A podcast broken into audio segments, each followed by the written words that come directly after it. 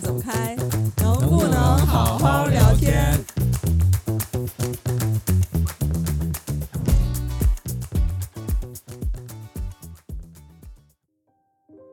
？Hello Hello，欢迎大家回来我们的节目，能不能好好聊天？今天我们想聊的也稍微有点沉重啊，这个抑郁症这个话题。我是主持人豌豆。Hello，大家好，我是罐子。今天新加入的一对 CP 主播。大家好，我是西瓜。大家好，我是装西瓜的网兜。好好的，对，就是要把西瓜装起来。食物与容器组合。好的，好，食物与容器组合，OK，挺不错。这对 CP 之所以今天加入我们，因为就是他们对这个话题也有蛮多能说的啊，我我也很期待。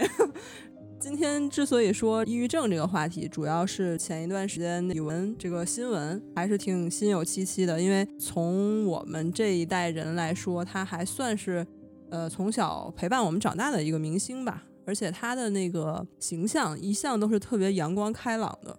我记得就是之前他上那个《生生不息·港乐季》的时候，李健跟他合作了一首歌，这首歌唱完以后，李健说。啊，我冬天很少晒太阳，但是跟 Coco 合作以后，我觉得他把我缺失的阳光都补回来了。这句话其实给我的印象一直很深，所以我一直觉得，就是从小到大，我都觉得李玟是这么一个形象，就是很阳光、很开朗、很开心的一个形象。前一段时间虽然听说他好像有一些不太好的新闻，但是一直不觉得他会有什么问题。然后突然之间他有呃离开的这个消息以后，其实让我觉得还是挺惊讶的。所以，在他去世以后，也有很多包括新闻上或者身边的朋友也都在关注抑郁症这个话题。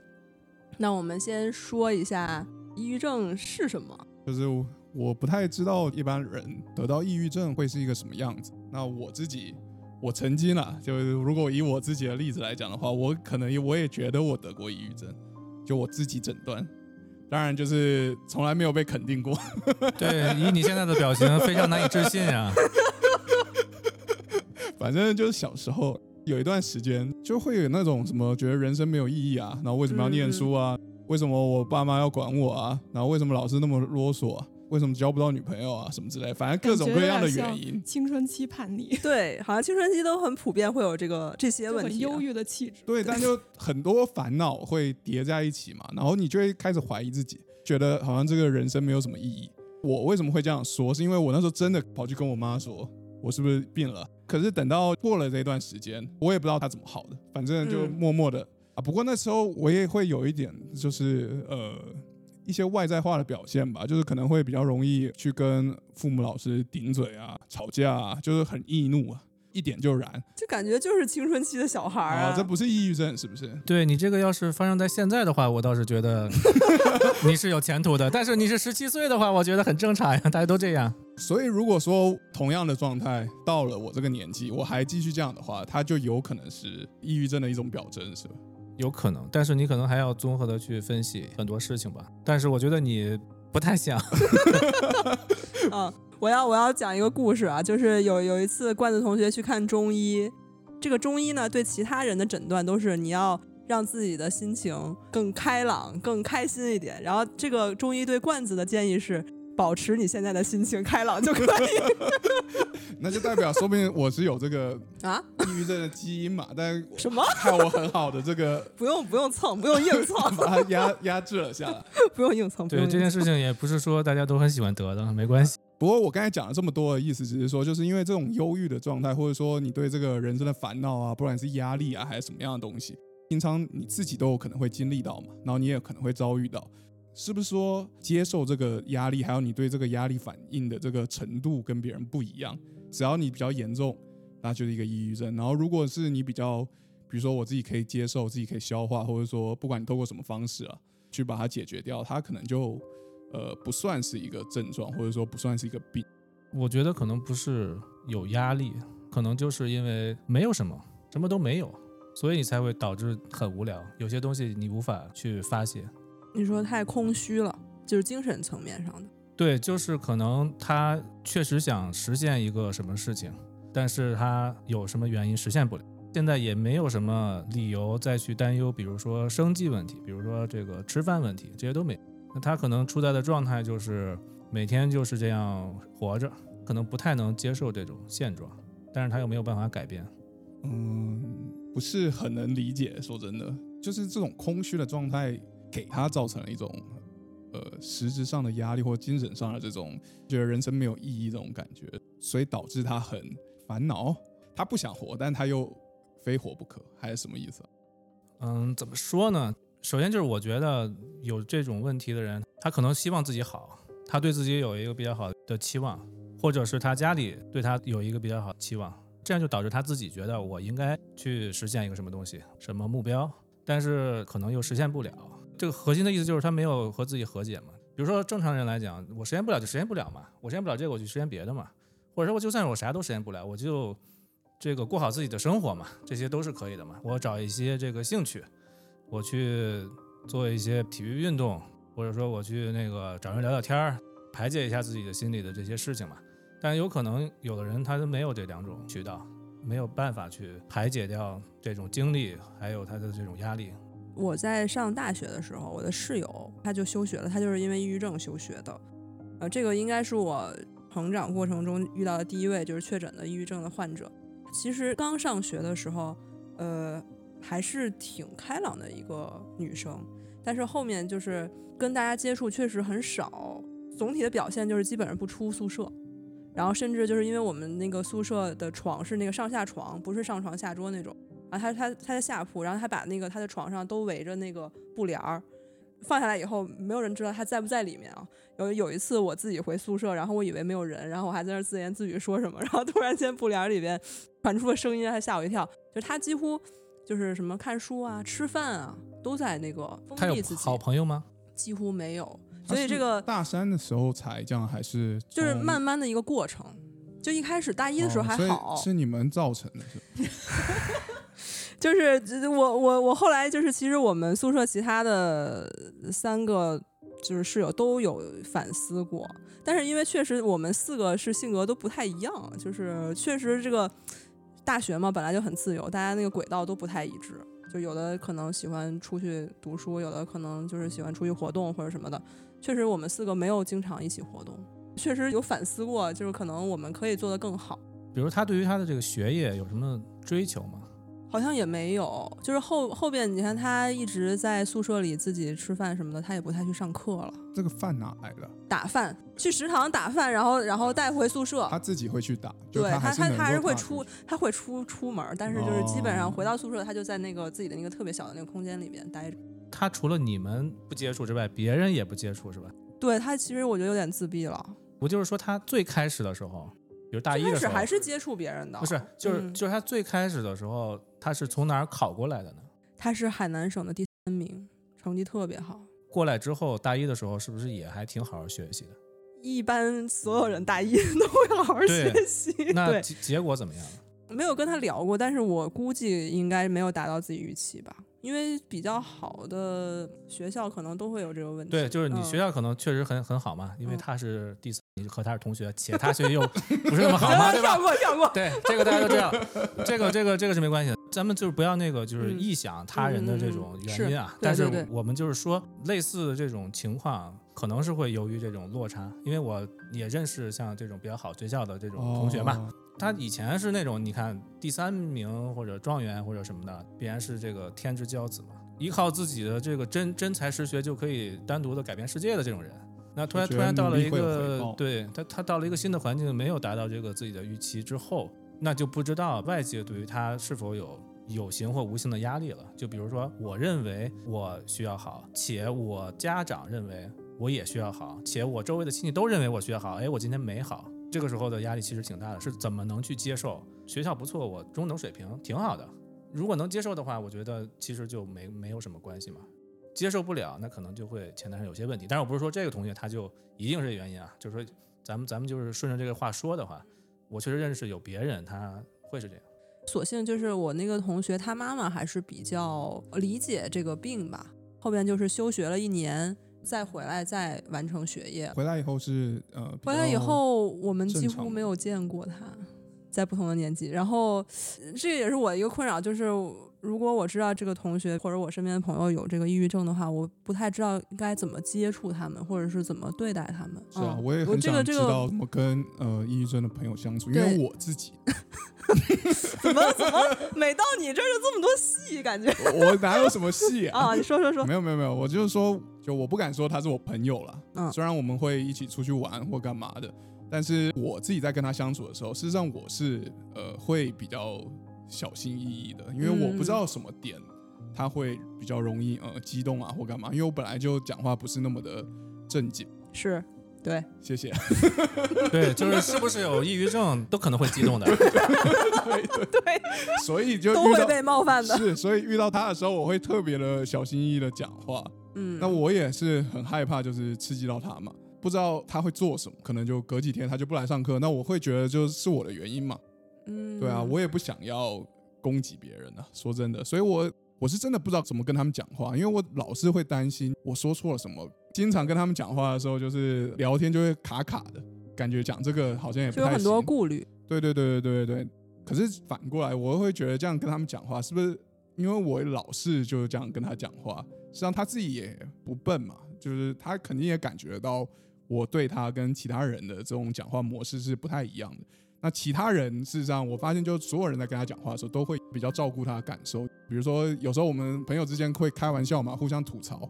那可能到他的时候，所有人都会站在他那一边嘛，就反过来围围攻我。那当然，虽然我很习惯了，就我没有因为这样抑郁啊，但是我还是会很害怕，就是因为大家这样区别对待他，反而让他更难过了。对，就是会让他嗯难过。那有可能不一定会加重他的病情啊，因为我根本不知道他具体到底是什么样的一个情况，他从来没有呃跟我们分享。说真的，要透过别人去讲自己的一个状态，然后真的去能够理解到他的压力啊，或者说能够解决的事情，是真的很难的。因为很多像刚才说的，我考不好，考不好就考不好，谁在乎呢？被老师当了，那当然就当了，我就重修回来就好了。反正毕业证书大家上面都写一样的字啊。可是有些人就是能接受，有些人就不能接受，所以我不太能理解他为什么会崩溃，或者说会感觉到很有压力，或者说觉得这个问题没办法解。我一直很好奇的就是，当我们遇到抑郁症的，或者说你知道他有抑郁症的伙伴或者同学的时候，我们到底要是比较正常的对待他，还是说比较需要去照顾他的感受，嗯或是对，嗯嗯就是稍微就是顾虑一点。我觉得就是你得先能判断他到底现在是一个什么状态，就是这就很难了。不是我觉得就是周围的人都已经知道他是抑郁症的时候，他可能已经是一个不是很好的状态了。然后他在不是很好的状态的时候，他其实并不是一个单纯的心理问题，他已经是一个生理的问题，可能一些常人没有办法理解的思维啊，然后或者是情绪，所以我们在不管是小心翼翼的还是正常的对待他，他都可能会崩溃。那怎么办呢？所以我应该远离他是吗？像我这种人，对，所以就是像我当时对我的那个同学，实际上他再回到校园的时候，作为之前的室友，我们完全是应该，就是我现在想，呃，至少问候一下他，或者是多关心关心他。我觉得当时的我也是考虑了很多，就是我不知道该怎么面对他。觉得他会有对这些思想包袱。我觉得都可以，就是因为你如果要去关心他，很有可能的一个原因就是因为你不得不关心他，比如说是我亲人，必须关心他，对吧？我我是选不了。如果是你是同学的话，那就要看你跟他当时熟不熟呀。就如果说你当时跟他也没那么熟，那你消失了其实可以的。比如说他在下一个年级嘛，不一定所有人都知道他之前的状况嘛。就是如果知道的话，可能只是听说，没有真实见过。那他在这个新的环境里又可以重新再来一把，这对于他来讲压力可能会小一些。我的原则是因为我周围有这种同学同志，同志，我需要去混淆一下我的身份。可以。好的，好的，好的，行，就是我是会用真心去和他们交流的。如果他是没有什么太大问题的话，我就把他当做正常人就完就完了。你把他当做正常人，嗯就很自然的。你看他什么反应嘛？当然，我可能不会去开一些比较不太合适的玩笑呀，这种对吧？这肯定不会，就是正常的这种交流，看他什么反馈。他如果给我反馈是正常的，那我们就正常的去做。我相信他应该是感激的。那如果说你去跟他去交流的时候，发现他好像状态不是特别好，那这个时候其实你需要做的就是不要再说了。你可以陪他待着，他说点什么你就去回应一点。如果他什么都不说的话，在他旁边坐着，只要你不觉得尴尬就可以。但你不要去随便的烦他，就是你老说你咋不理我？我跟你说这个，你你为什么什么反应都没有？嗯人家心里本来就已经烦的要死了，你这边又在外面去烦他，那他可可能对吧？就那就肯定是没有什么好脸色嘛，这都是很正常的嘛，嗯对吧？那就是他如果在心里去想他的那些事情的时候，你愿意陪他你就陪他，你不愿意陪他，可能关系没有那么近，那你就该干嘛干嘛去，没有必要去为了关心他而去关心他。所以坐在他旁边，他应该不会觉得很烦他如果觉得很烦，他就走了。哦，他会自己走吗？对呀、他他惹不起，他肯定躲躲得起嘛。就是我是觉看他的得，反应就好。对我觉得嗯就是我、至少我接触的这些患者心里都很善良，最不希望的事儿就是给别人添麻烦。嗯，也是是对吧？他也不希望别人认为他给别人添了麻烦。对，我亲人，他爱我的，嗯我随便怎么烦他，他都不会怎么样我。但是他觉得他这件事情本身就是给别人带来了这个天大的麻烦了，他其实是希望走开的。比如说有很多那种轻生念头的，都是说我不想连累你们，不想这个拖累你们，对吧？对我那个确实挺烦的，我呢就自己该干嘛干嘛去了。这样的话，你们也都清静了。这个时候，我们其实就不要再去给他添额外的一些麻烦，就满足我们的一些心理需求。你必须要理我，那这个是没有必要的。嗯，看过一种说法，就是对很多这个抑郁症或者说这个忧郁症患者来说，身边熟悉的人啊，就是亲人啊、亲朋好友给他们的压力，常常是最大的，所以才会有很多心理智商师嘛。有时候他们确实是需要、呃、第三陌生方陌生的人，陌生的人嗯就不理解他们原本是什么样子，因为对他们很多很熟悉的人来讲，会有一个比较。他知道他正常的时候，就至少我们觉得正常的时候，他是一个什么样子，然后他会希望他回到这个正常的状态，所以他们常常会比如说呃给予很多的建议啊，不管是建议或者意见啦，就是希望他去做一些改变或者一些调整。他也知道对方是很善意的，可是他就是对，这里边就是比较大家会那个建议的，出去玩玩，对散散心。嗯，哎呀，这个我我我都烦，我要是他我都烦，真的。啊是吗？我倒挺希望 对，就是他们一般不喜欢这不喜种建议欢是是吗？你认为就是你就是我的，我就会这么想。你认为我不知道吗？你认为我不知道这样？你你以为我不想吗？或者说你以为对啊，就我也知道这样有有可能对我来讲是好，但我嗯真的干不下去这个事儿。我现在没嗯有心情去干这件事情。我知嗯道这件事情有可能对于你是行的，如果我认为对于我是行的，我早去了。这种建议其实是没有啥用，就是你你做一个正常人，然后去说，哎，你看，如果要是我的话，我能不上班，在家里待一天，或者我能去哪什么旅游一把，哎，我心情就好了。那我觉得这个和就是有这个疾病的人来去比的话，你的这点小忧愁，基本上对于人来讲啥都不叫事儿。他的那个事儿不是说旅游一把就能解决的事情。看网络上，你现在如果去搜抑郁症，大部分的标题都会给你写，不要再给抑郁症患者建议。对，就是你真不明白。对，很多事情就是你觉得你做得到，就对你来说很简单的事情，对你来说可能可以抒发你压力的事情。因为很多抑郁症患者，他们的压力来源大部分都是自己嘛，就自己给自己的。所以有时候我会想着就是说，那为什么他们不把它外化呢？就是把它丢到别人身上去。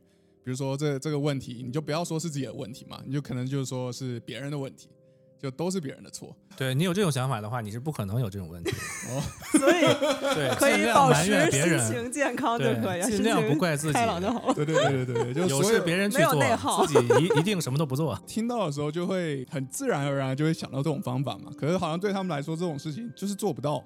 说真的，我事实上不是那么理解，就做不到这件事、啊。为什么会做不到？这这个问题并不需要我们理解，你没有必要去理解，你也理解对，不我觉得你就。接受他就是做不到的一个人，对，你能接受这件事实就行了。那你也改变不了。那像是这种情况的时候，比如说，呃，如果是像朋友啊、同事那种，你可以少跟他们接触，这个就没关系嘛，在他们有这种比较大的压力的时候。可比如说像是家人什么，在跟你讲这种事情的时候，就比如说他说他的压力来源，然后你听了，然后你的第一反应就是说不需要想开点儿什对么的，对对对对对对对对，我嗯我我是觉得不会跟你说的，基本没人跟我说过这事儿，他们都是在都是自己消化的，没有人说我由于什么原因我现在特别烦。他们都不会倾诉了，是吗？就是默默的自己就越来越沉默，越来越自闭。性格可能就是挺内向的，从来都不倾诉，就是比如说我，我因为我理解就是，如果到比较严重的情况是一个状态，但是他肯定是从轻到重的一个过程吧。就比如最开始的时候，他自己觉得有一个压力来源。对对，有一个压力来源，他那个时候也不会倾诉嘛？比如比如发一些求救的信号什么有可能他能倾诉的人现在没有了，嗯，对吧？比如我很内向的情况下，可能我只有两三个特别好的朋友。对对，哎，我现在可能一时半会儿联系不到人家，或者说他不在国内了。所以我感觉很重要的是不是提前，如果能感知到他们有这个倾向的话，让他们早点去医院会更好。他们愿意去医院吗？他们你都不知道他有这个状态，你怎么把他对，就是送去医院啊？那怎么办呢？反正我们接触，到的就是其实很难，不能承认，但他绝不承认他有病，就是很嗯多数的人都不觉得自己是有问题的，都是别人对已经渐渐的非常被动的进入了一个非常自闭的状态。大家发现有问题的时候，已经是一个不太好的状态了。嗯，那怎么办啊？比如说你发现你的，也不能说发现啊，假设我自己好了，就如果我自己这个我觉得呃很难代入哎。对，我觉得这是一个搞笑节目，不是我的意思，就是说，就假设就是我要怎么知道自己呃是有往那个方向去发展，还是说你只要一天不得，你就永远都不会得，还是有可能比如说被后天激发出来的，比如说呃谁过世了啊，或者说呃这个地球不和平啊什么这种的，那我感觉到很很自责。忧国忧民，是一个常态吧？地球不和平。看到刚才你说我现在很阳光的时候，我突然脑海里想到了一个夜里在墙角里蹲着哭的你，你说的是狮子座吧？就是因为你现在好像有点太阳光了很，阳光，阳光的好像也不太正常呀。自我诊断一下，现在。燃烧自己照亮别人嘛 哎。呦我的天！对啊，然后就随着就是你的燃料越来越少，然后有可能你就进入了这个状态。既然就是你自己意识到的时候，可能就寻求帮助都会有一点晚了。那我应该要怎么？比如说，我看到我朋友有可能他有这样的一个状态的时候，我应该要怎么去告诉他，或者说有没有可能去帮助这种人？还是说这种人就是就是你就不用想着要去帮助别人，就因为你也不是什么人，你什么人也帮不了。就我刚才想到了一个，就是之前看那个明星访谈节目的时候，就是冯远征他老婆，嗯，然后他好像就是结婚了以后有一段时间也没有工作，然后就陪着他去剧组啊什么的，然后就在剧组待着。他就说他当时就有一点这种倾向，就每天也不想说话，就自己在那儿。他说当时他的一个朋友就是整天给他打电话，然后拉他去吃饭。他其实当时也已经非常的自闭了，非常勉强着自己去应对那个朋友。但是可能后期他就比较感激那个朋友，就是一直都在拉他，一直都在拉他，让他从那个自闭的状态里慢慢出来。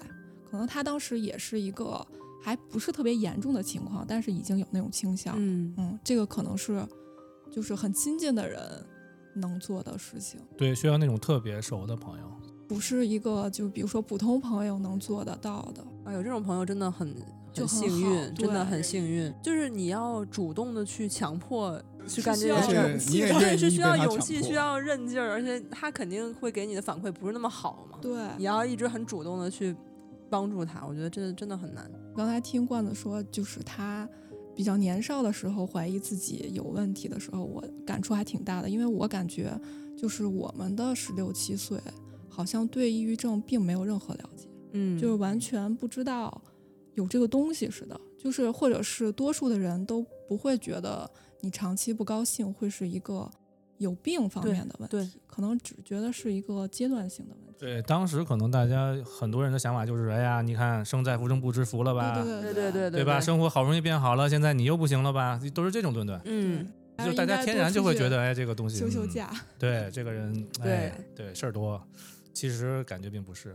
对，所以我觉得现在这个趋势也挺好，因为大家会更关注这个病，然后呃像你说的怎么介入，或者说寻求帮助，预，对，及时干预。我我觉得自己可能很多人最开对始自己的时候也会慢慢的觉得我是不是有这个问题，对对我觉得其实很好现在挺好的现象。对，挺好。就是你现在大家不觉得这个事儿是什么？首先，他不觉得这件事丢脸的事儿，嗯，很正常，是对吧？然后很多大佬、明星、有钱人都有。假如说我也有，那我就能接受一些。这个并不是一个会被这个看衰的，我自己需要羞耻的一个东西。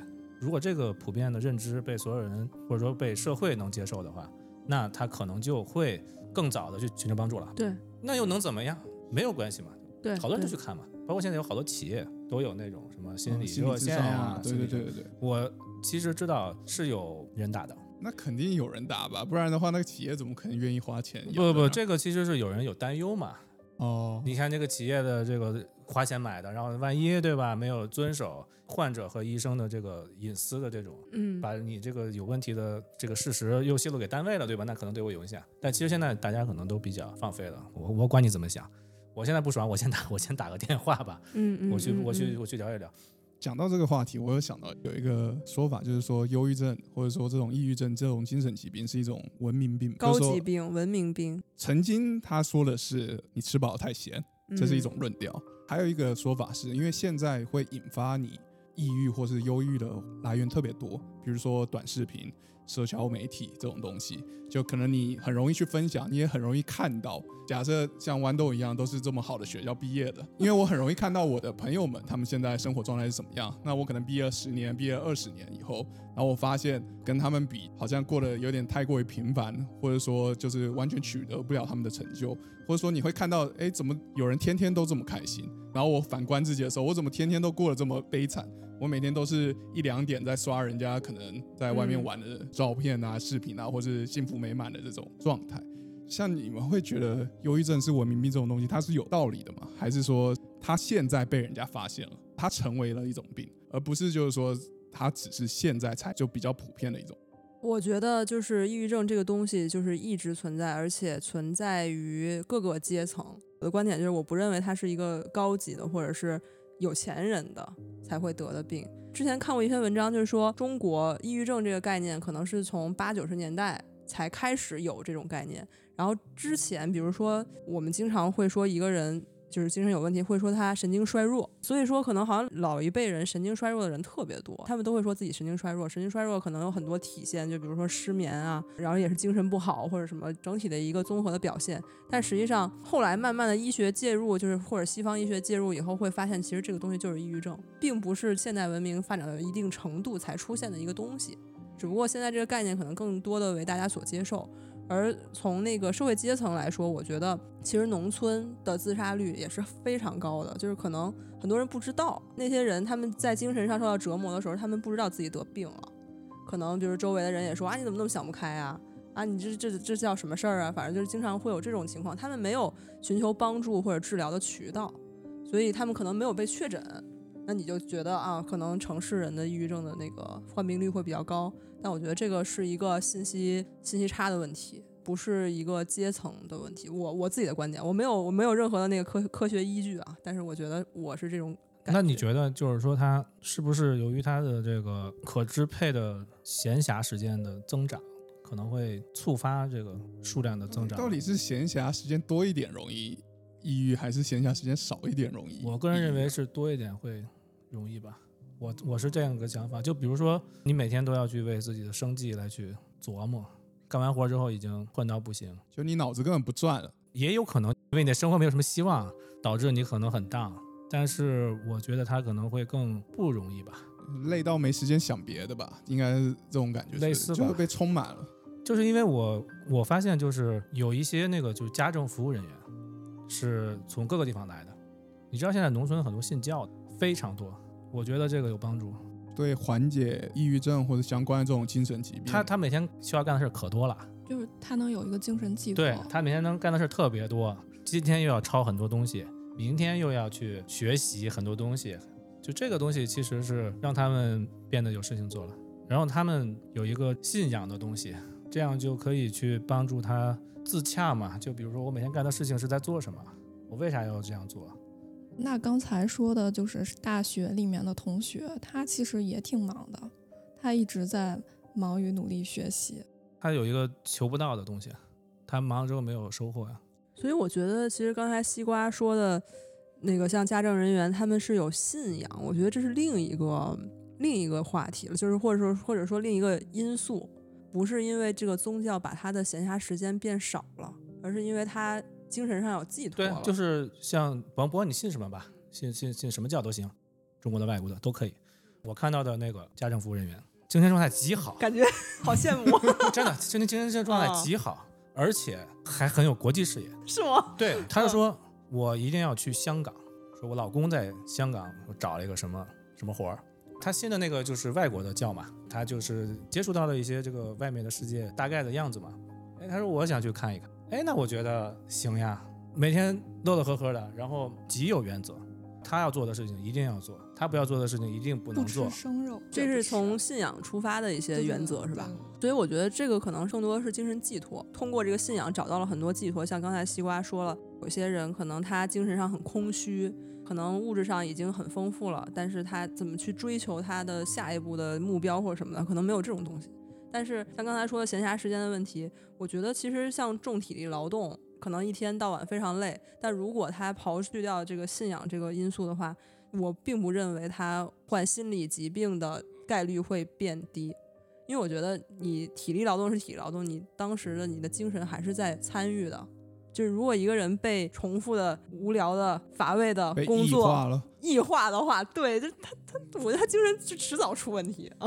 但是我觉得他可能出的是别的问题，比如说，比如说他可能很荡，可能很嗯丧，可能骂公司、骂骂领导、骂老板这种事情他 他是会的。但是我觉得他，我是觉得啊，就是他会发泄出来。比如现在一些公司的这个员工天天在某平台上面骂公司、骂老板，我觉得骂出来挺好，这样他们就可以这种啊，我插一句，这种老板知道吗？知道。哦，所以老板也 OK。匿名骂吧，哦哦，明白了。就是一个光谱吧，可能是在两个极端的人都不是那么容易拥有一个良好的精神状态吧。我觉得，不管是太忙还是太闲，都说这个北欧的这个自杀率最高嘛，大家都说的理由都是说是因为他们社会福利比较好，然后说他们的这个保障比较好，他们可能不需要工作，然后可以呃思考时间很多，自己留给自己的时间很多。可是，在这种压力很大的地方，比如说以前那个工作很累的时候，事实上自杀率也不低啊。Anyway，反正就原因很多啦。比如说你可能因为没有钱了，然后你感到精神压力了，那你也会自杀。各种各样的原因感觉都有。对啊，但是他可能不是由于这个原因，对我觉得自杀并不一定是因为忧郁抑郁症自杀，他好多原因了，对？对对对北欧的话，可能是因为白天太短，对，我觉得阳光太很。压抑。对对啊，我的意思就是说，就是你的精神状态会受到，不管是太忙或是太闲，闲一点，难道不会很开心。对？或者说你的自我思考，或者说跟自己交流的时间会多一点。可能因为你本身是忙的，所以你才想闲。可能你跟自己的交流方式比较健康，你跟自己交流有多种的走向啊，就是每一个人不一样嘛。有的人可能越想越窄，形象一点说的话；有的人可能越想越宽，每个人不太一样。有的时候可能留给自己的时间少一点，反而会好一些。对，我觉得像你这种情况，你不想的时候，你的心都比黄黄河还宽，那我觉得 你想一下就是大海啊。感觉在会诊罐子，对像你这种情况，说不定我听完以后我就抑郁，好不好？我可能有一个不太一样的观点，我觉得抑郁症它本身就是心理问题，可能是占一部分的，但不是占主要的一部分。嗯就他可能和他的本身的这种身体情况是百分之五十、百分之五十这种。比如说他呃基因上就是家族会有类似的疾病，那他可能患病的概率会有一些。然后他不一定遇到一个非常大的挫折，只是一个很小的原因就能触发了他进入这种状态，也是很有可能的。心理上的话，我感觉就是现在的，嗯、大家接触的信息会更多，嗯，所以我们能知道得抑郁症的人会很多，但是以前应该也是不少的，嗯。就只不过是大家不了解这个病，然后或者是信息不够发达，就是知道的不多，嗯，就是大概应该跟过去差不多吧。嗯嗯。但是现在感觉就是就了解到产后抑郁的人还挺多的，嗯，是，对我刚才也想说，但是就是产后抑郁，呃，可能很多也有激素的原因了，就是好像是生波动，对对对，就是生完孩子以后，就是激素急剧的变化。但是有的人时间很长，现在很流行一个观念，甚至说就男性也会产后抑郁。是不是觉得买不起房子呀？不不是，应该是觉得是因为受到的关心变没有刚才说的这个男性是有参与这个婴儿照护过程的这个男性，而不是就是就是完全离开家工作。对对对对对对对，那那那是不是由于缺乏睡眠啊？就都有，全部都混母杂在一起。亲肯定有很多是因为这个。那男性为什么为什么会有产后抑郁呢？他就一样的、啊，一样的原因啊，比如说小孩一直哭，然后反正你的生活嗯，突然起了巨大的这个变化，然后可能你怎么照顾都照顾不好。这种男性应该是蛮负责任的男性对，我觉得这是好男人呀 对，我就不会有这种问题。你说你不会有抑郁，还是不会网兜表示 翻个白眼儿，不会照顾？我照顾不好是符合预期的。对自己没有要求。对我其实不觉得我能照顾的很好。哎嗯，这种心这种心理就很好。你看，对我万一照顾好了，哎，我哎我又行了，对吧？我其实还挺好的。这个就是把这个就还期望放低一点嘛。对对，就不要不要不要觉得自己就是特别很非常牛逼的一个人。我觉得正常的人可能都没有你想的那么牛逼，差不多就可以了。刚才听到网豆讲的那个生理方面那种激素啊、基因的问题，还有一种可能是，比如说你生病了，得了癌症、绝症，或者说可能你呃因为什么原因，可能你失去了一些你的身体的某些部位，这有什么好笑？子玲失去了她的爱情，丽萍你只失去了一条腿，这种是吧？对对对对对，然后就是反过来，然后造成这种抑郁。那当然，这种抑郁对旁人来说，事实上就是接触起来或者说接受起来也比较容易嘛。对你起码知道容易理解。对，容易理解，嗯但是大多数的都都完全不能理解。表面上是光鲜亮丽，然后很健康，没有什么明显的外因。就是就是可能你你看好多的这种都还挺幸福的家庭，然后还挺有钱的，嗯对对工作也还挺体面的。不过这确实是一个很大的问题，哎，你知道，就是像是我们还是到现在吧，就即便现在大家都承认这个呃有精神状态、抑郁的这种东西，可是还是会常常在新闻上，比如说你看到，或者说在一些社区媒体上，你会看到，就是说有些人他说他抑郁了，可是老板就是不能接受他抑郁这件事。比如说你说你生病要请假，老板是不会有第二句话的嘛。可是你说我今天我心情特别不好，就是已经不好到我完全没有办法来上班了。大部分老板很难知道今天啦人接，受没有人可以接受啊，就他们嗯一定会觉得，那要么你去开个证明。可是很多时候你去开证明的时候，如果你不是真的激素出了问题，或者说真的有什么样的反应，医生可能他能写的就只是写患者自述嘛。那这个老板又说这个我不认同，不能把这个当成一个正常的假条。我我想知道你之前都经历过什么？我没有经历过任何事，他这个应该没有经历过啥。确实我没有经历，我唯一就是怀疑自己有抑郁的，就只有在这个青春期的时候了。剩下的不是不是，我我是说你的公司都是什么样的企业？这不是我个人的了。我我是没有看到说不行的呀。假如你是一个外企，都有这个，就是我现在心情不好，我可以不来的，这个假有。然后呢，如果你是比如私企，你就说我不舒服不就完了？没有人会问你为啥，你只要说没有，你说的就是比较大的公司了。比如说你是在那种中小企业上班，可能公司里面就五六个人，少了你就有一部分业务是完全瘫痪。所以当你说这种事情的时候，老板就会要问嘛。比如说你是生病，他可能就觉得那你是生什么病，能不能在家里做一点？那如果你说你是精神方面的疾病，那他可能就会觉得鬼扯，装因为对他们来说，就你没经历过，你可能就不理解嘛。然后可能很多老板是上一代人，对我们来说，有可能这个很容易接受嘛。可是对大部分的这个已经是老板人来说嘛，就是撇开这些新创企业啊，事实上还有很多这种，比如说贸易公司啊这种，都还是比较老一辈的人他们在经营嘛。这些人他们就是理解不了吧？嗯，那我觉得这个问题零零后会会帮我们解决的。零零后，是啊，就是因为有人就是在对抗这件事，所以你才会在这种新闻媒体上会有一些讨论。可是让我很意外的发现，我们觉得我们可以接受，可是事实上，你在这个网络上你看到这种主流留言，当你可以匿名的时候，很多人都是说他们就是在装嘛，戏很多，不要再演了。很多在网络上的这种匿名的讨论的时候，事实上看到是能够接受的人好像没有我想象中的那么多了，因为大家都不能理解嘛，说白了。觉得可能不一定是这个病吧。你说的那个主流网络的这种言论，可能就是气人有笑人无的这么一些人嘛。你无论是抑郁症也好，你还是什么体育明星得得冠军这种新闻也好，任何新闻都能给你搞出这种东西来。然后你说的那个，就是比如说这个老一辈的这个创业者，很有可能确实是这样的。你说的那个我是认的，就是他们可能认为你这东西无病呻吟。对，就是好像哎，你是没过过苦日子吧？你看，我想当年创业的时候，那发着什么多少度高烧，我仍然在给客户打单，对吧？对对对，对吧？他很可能是这样，但是其实我这里面有一个核心的问题，就是假如你说的这个五六个人的小公司，我是一个小股东，我可能会拼的。假如我一毛钱股份都没有，那就是份工作，我该怎么做就怎么做就完了。你觉得我不爽，那我就换一家工作。这个就是和自己和解，不要对自己要求那么高嘛。我管你说个啥，对吧？我自己先爽了再说。因为你自己如果这个忍让，对吧？各种人都会给你一些这种小的 push，你每次都忍让的话，你自己肯定最后受不了的。首先需要先接受一点，就是不可能所有人都要都会喜欢你，可能有人就是希望所有人都会喜欢他，那就导致了他，容易抑郁嘛。对啊，他就会导致这种东西。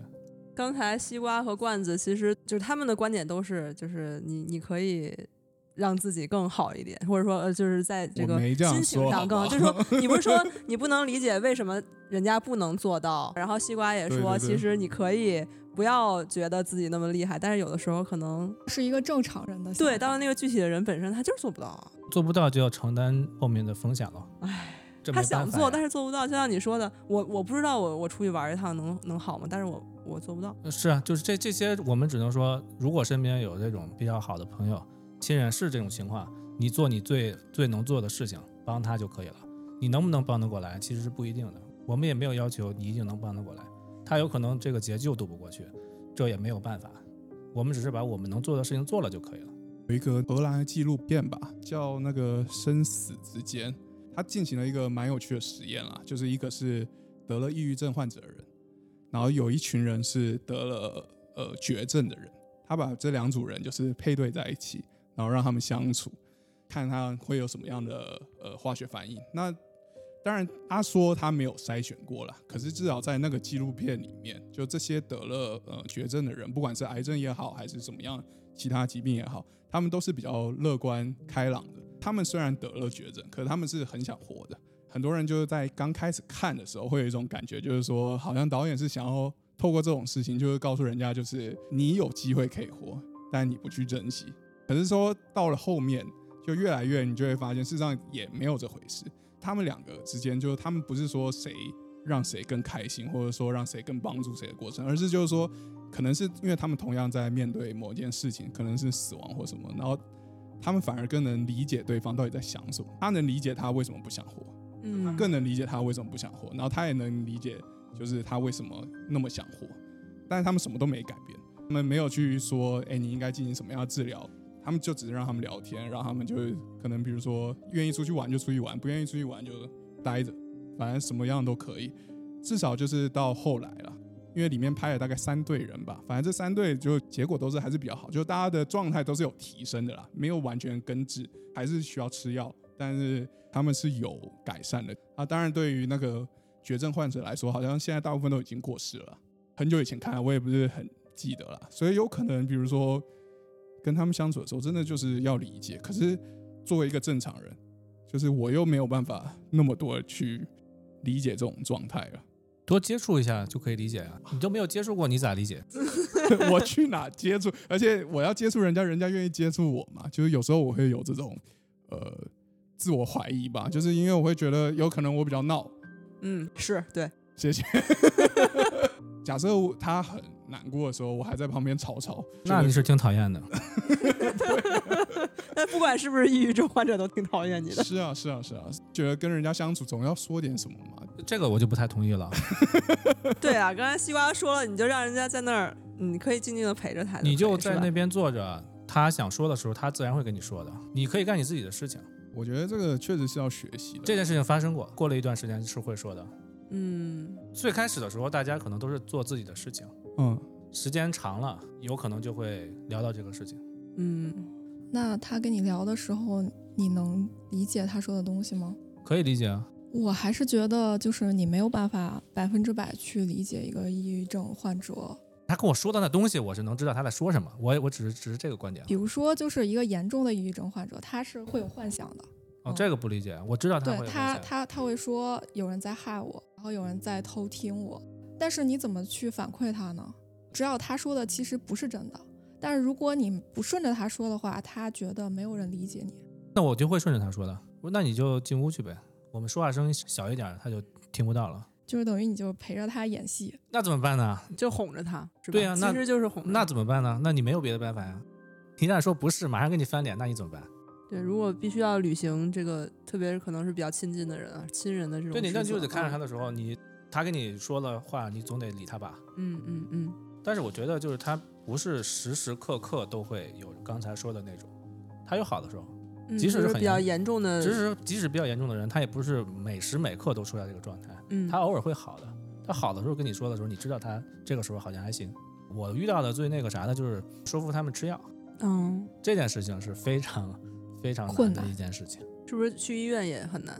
去医院那个就你没有办法说服他了。以前是就是说你打个电话，他们就会过来接。所谓接也是有一点强制执行的这个意味在了。哦，就是已经是去那种医院了，是吧？我说的都是那种医院，嗯嗯嗯但是现在呢是变了，现在不是这样了，没有办法强行把一个嗯人拉、拉过去，嗯，就你必须须是家属给送过去。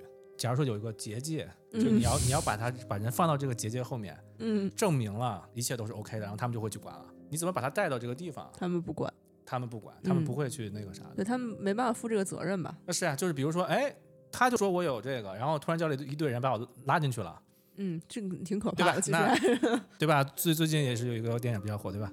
大家都有可能这个有这个问题，对吧？他们不愿意吃药是因为他们不觉得自己有病，还是他们知道有病，但是因为吃药以后很不舒服，所以不愿意吃？至少从他们的外在反馈上说，是我没有病。就我觉得两者都有，就一方面他不愿意觉得自己现在有问题，然后另一方面就是他觉得吃了药以后自己会反应很慢，然后影响了他的生活，嗯然后他就会觉得这个状态很不好，可能吃了一段时间以后他就不想再吃了，就觉得我现在挺好的，就就为什么要让我吃药？就是因为他，比如说他处在一个不太好的状态的时候，以前吃一片儿，现在可能得吃三片儿。那你吃了三片儿之后，这个人就钝掉了。你叫他一下，他需要反馈好久。就可能所有的动作都非常慢。对，那他可能就真的，那那确实嘛。那你你你，我们如果想的话，我们也不愿这样嘛。但他越不吃，他下一把需要吃的那个剂量就越要猛。而且你劝他的过程，可能就是在跟他对立的过程，就你嗯不再是是他信任的那个人了。对你站在他的对面，说服他对，做一些他不想做的事儿。所以你要不要分享一下 成功的案例？啊，有有成功案例吗？我成功过一次，来来来，我唯一成功过一次，不是强迫的吧？不是强迫的不。是强迫的不算，那那个就不是技术了。对，我觉得这个成功非常的有成就感，嗯因为觉得是一个做不到的人物。是谁我先不说啊，就嗯就是咱们就说有这么一个人，跟我关系非常近。然后呢，我知道他对于我，他是在意我的，嗯，我知道他是嗯在意我的。我的办法呢就是这样，你觉得这个东西，因为他当时的论论，他的论断就是说这东西有问题，这这个药嗯药是吧？药有嗯问题，嗯我不能吃。我当时就是说，咱俩一起吃，我也吃一片，你也吃一片，这样我能证明这个药没有问题。但是最后他是爱我的，他没让我吃，但是他自己吃了，他自己吃了。而且就是同时要跟他强调说，你刚才想的那些事情其实没有发生，是假。他觉得有一件事情在发生，然后我们就一直都跟他说，没有，其实你现在需要吃药才能去缓解这个想象。嗯嗯，嗯然后就是很认真的跟他讲，但是跟他讲的时候，觉得他可能不太会听，但是他听了，他最后就吃了。他如果不吃，我真的会吃，对我当时很紧张，能感受到，我都有点紧张。现在就因为那个药真的吃了很猛的，还是对啊，还是会有副作用。对那个药很猛。那肯定是啊，不然的话，他怎么会让一个人？他好像是那种抑制你那个所有反应的那一种。对，但是这里边说实话，我有一些私心的，我真的有一点点好奇，吃下去会是什么结果。这个对你来说很简单，好不好？你就有一天你就拿来吃就好了。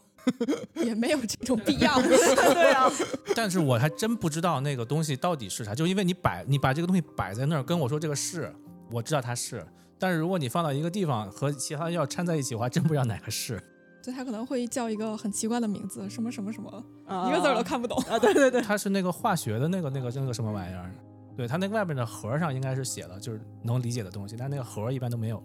我觉得付出了努力、勇气和胆量都有。对啊，嗯、而且这个已经是比较严重的了。对对对对，就是严重的时候，他会有一些自己的幻想，然后他的幻想的话呢，你顺着他说呢，又是非常的离奇，然后你如果逆着他说呢，他可能就不想再跟不想听你对话说话了。对，嗯然后这个就还挺艰难的感觉。嗯，所以遇到这种情况，应该是呃，就别说了，是吗？及时送医，就还是尽量去吃药。你只要说能送进去，一周就会明显的这个效果。其实我浅显的理解，可能他自己更会舒服一点点。我不知道他是怎么想的，但是他可能会更舒服一点。因为他总在跟自己的心理去做斗争，就是他想象中的要欺负他的人，或者是他想象中的一些他的对立面的这些事情，其实会非常的折磨他。就是他所有的没有在说话，然后没有再跟外界有任何接触的时候，都在自己的这种情绪里的时候，他应该是很崩溃的。嗯然后这种崩溃，我觉得我们常人可能没有办法去理解他。嗯对，就是类似你是搞物理的，然后物理世的世界已经消失了，大概这个感觉。三体吗？对，基本就这意思吧，啊，确实就是自杀了。对，但我非常嗯欣赏他那一刻能够听进去我们的话，然后能够很勇敢的对去，就我觉得可能对抗抑郁症这个事儿，就是也需要自己一个非常强大的内心。就是他当他知道我自己有问题的时候，然后他又要去忍着这种不适感去坚持吃药，其实对他来说应该是很难的。就首先接受这个事儿可能就会很难。然后我记得我看那个就是叫什么心灵心灵旅程还是叫心灵就是讲那个那个纳什，哦，那个就特别著名的一个物理学家吧，对，啊，美丽心灵。对对对他当时就是也是有幻想嘛，嗯他他一直幻想有一个小孩儿，对，但是他非常成功的靠着自己坚定的意志去战胜了这件事儿。包括他还能想象到那个人的时候，他会告诉自己说：“这个是我的想象。”我觉得这个非常的牛。对，这都不是一般人。对所以他是纳什。对，听起来我还是觉得，假设我身边就是假设我的亲人好了，就真的存在这么一个呃得了抑郁症的人，我还我还真的就没有办法想象我到底要怎么跟他相处，然后要怎么成为他的一个助力，而不是成为一个他的阻力。你那个多接触一下就就就可以了。那还是别接触，都是需要靠这个 经验的积累的。哎呀，还是不要有机会接触比较好。因为确实好像我也听过，就是有那种抑郁症患者的家属，然后因为自己的家属得了，然后自己也得，大家都崩溃了。我觉得是挺崩溃的，跟他对话的过程其实是很难的。然后首先他发生这个事儿的时候，就是你自己会有很多反思，就是不是我的嗯问题，对，是不是周围人的问题，是不是我们没有太关心他或者什么之类的。然后你又很难去理解到他的那个状态。其实就是我的家人之前是有给我写过遗书的，高中的时候嘛。然后我看到那个遗书，其实我不能理解，我甚至有点生气。他虽然在那儿哭的都已经不行了，但是我真的没有办法去共情他。然后我现在想想，就是觉得自己可能处理的并不好，但是当时真的是没有这种概念，对，就不知没有必要对自己要求这么高嘛，对，对吧？不理解，我觉得是一件正常的事情。这个心态特别好，我要学习。这很难呢、特别是当遇到自己我觉得第一把大家都是懵逼的状状态，对第一把绝绝对都是懵的。但是如果是后面的话，倒是可以总结出一些经验教训。居然还可以驾轻就熟的，对，是可以的。Practice makes per perfect。perfect 倒是永远谈不上，但是 better 实际上就是我是真的会很想要，就如果我有这个能力，我当然也很希望我可以帮他，可是真的又会觉得这种自己跟自己心里的这种战斗，要怎么靠别人来？除了那些药物了，就是作为一个他的朋友或者一个家人的时候，我到底应该怎么样让他感觉更好一点？应该是没有一个固定的相处模式，是不是？看他对于你是一个什么嗯态度嘛。他要是觉得你是信得过的，那你就陪伴嘛；他要是觉得你看上去很烦，那你就消失嘛。难怪我身边都没有这种人。因为你都从他们的世界里消失了。对，我觉得我应该是被排挤的，而不是我离开的。好，那我们今天其实也聊了很多了，就是从那个抑郁症，我们周围的抑郁症，还有我们认知中的或者社会上层面的各个方面，其实都聊到了。呃，我的收获还是挺大的，就是整体上来说，可能从我们个人，就如果有这方面就是不舒服的情况呢，要就是正视这个身体上的小变化。或者小感冒，不要去回避它、逃避它，及时的去寻求，不管是身边的朋友也好，或者是医生的帮助。那如果就是周围确实有亲人或者是朋友有这种情况，我觉得还是不要去放弃他们。我觉得刚才说到那个呃梁丹妮的朋友也好，还有西瓜的这个密友，他们都是受到了周围朋友的强力的帮助，对他们来说都是一件非常幸运的事情。所以最后也希望大家都能心情愉快，然后健健康康的生活，按照自己希望的样子去生活。好，那我们跟大家说拜拜吧，拜拜。拜拜拜拜欢迎大家继续关注我们的节目，能不能好好聊天？拜拜。